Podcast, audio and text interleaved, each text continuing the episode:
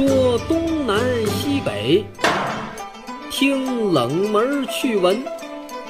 快来知识杂货铺。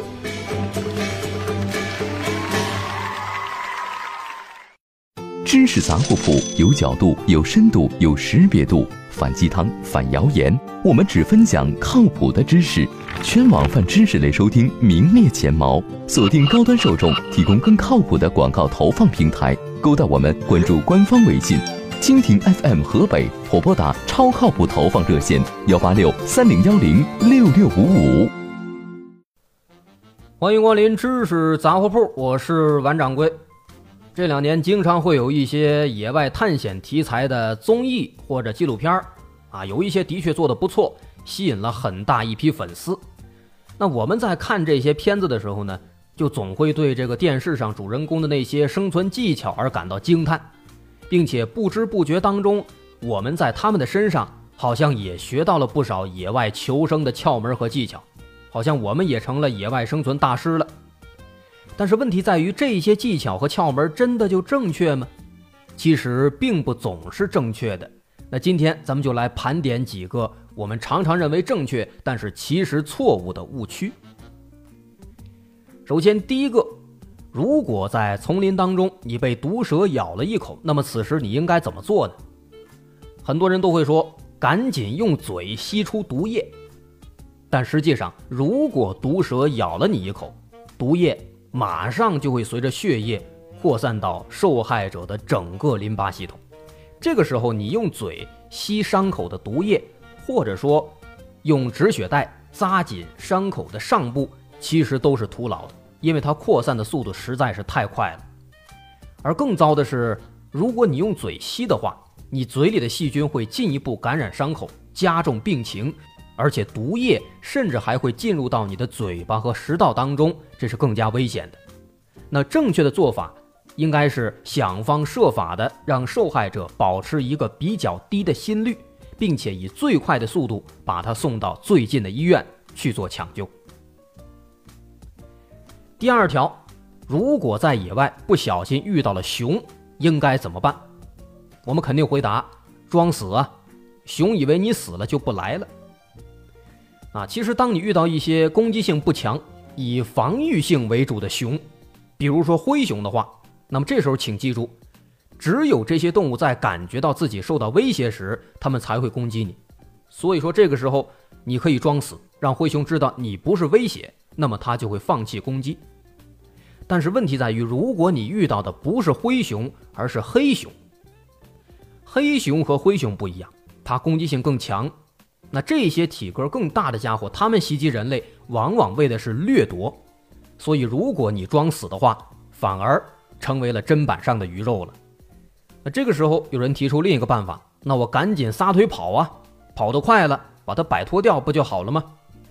这其实也是行不通的。因为熊虽然看起来笨拙呆萌，但它的速度其实超乎你的想象。在这个时候，你应该做的其实是要勇敢的和它周旋，比如装作你很厉害、很强势，发出很大的声音把它吓跑，这才是唯一的办法。第三，如果在森林里迷路了，第一件事应当是找食物。那对于这个说法，我们只说一点。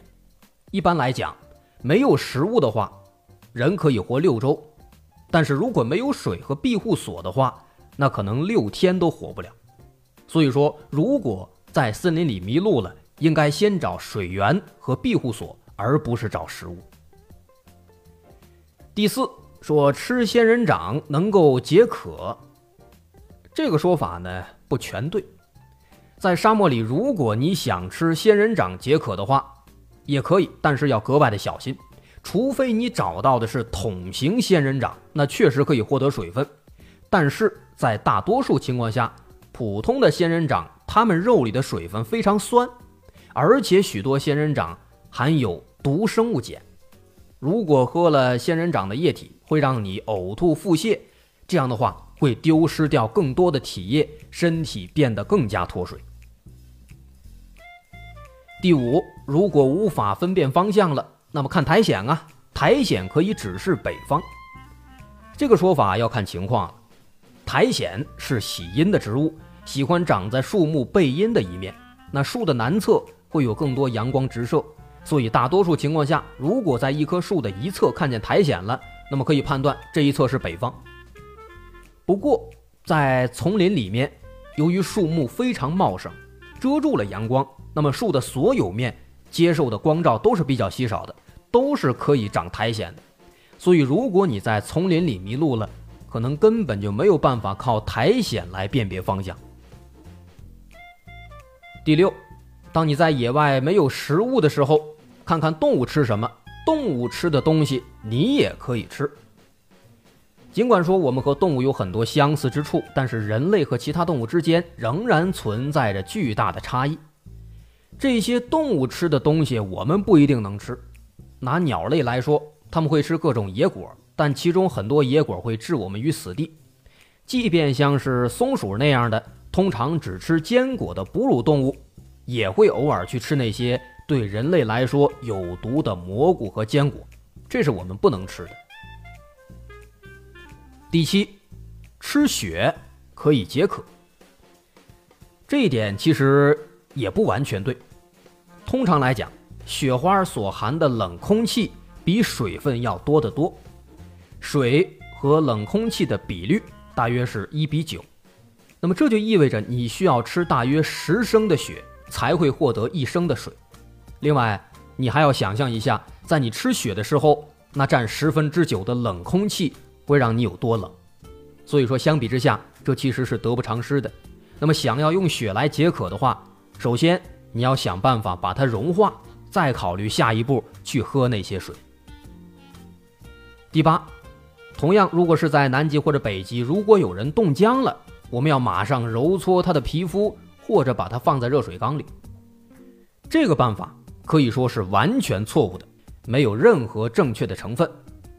当一个人冻僵了，在皮肤和身体组织里面会形成冰晶，如果揉搓皮肤，不仅不会给他带来热量，反而会让冰晶撕裂他的新细胞，导致更多组织受伤。同样的，把一个冻僵的人放进热水缸里，会引起他的身体的剧烈疼痛，甚至会引起心脏病发作。所以，正确的做法是把热水瓶放在他的腋窝下，或者用你的皮肤温暖他的皮肤，千万不要用高热源来救助体温过低的人。第九，下海了，如果被鲨鱼袭击，打他鼻子就可以了。对于这一点，其实也不对。首先，你得知道被鲨鱼袭击的概率是非常小的，大约只有三百八十万分之一。那大多数鲨鱼之所以咬人，是因为它把你错误的当成了食物。一旦它们意识到你并不好吃，就会松口了。那这个时候，你的身上只会留下几个牙齿伤口，并不致命。那我们可以假设一下，如果你倒霉到爆炸了，真的遇到了鲨鱼的持续攻击，那么你该怎么办呢？在水下使出拳头揍着鲨鱼的鼻子，这肯定是不管用的，你也使不出劲儿来。正确的方法应该是用你的手指攻击它的眼睛，这样鲨鱼就会停止攻击了。当然，对其他动物也可以用这种方式。第十，如果你在游泳的时候遇到了离岸流，你需要尽快的往岸边游，来摆脱它们。这两天有一个朋友圈刷屏了，说在澳大利亚有一个孩子在海里游泳，突然间一只无形的手把他抓住，拖下水底，最终尸骨无存，说的跟灵异片一样。但是这只手呢，后面说了，其实指的就是离岸流。什么是离岸流呢？这是一股向外海方向快速移动的强劲水流。如果人在海岸边游泳遇到了，那么他会把人迅速的带离海岸边。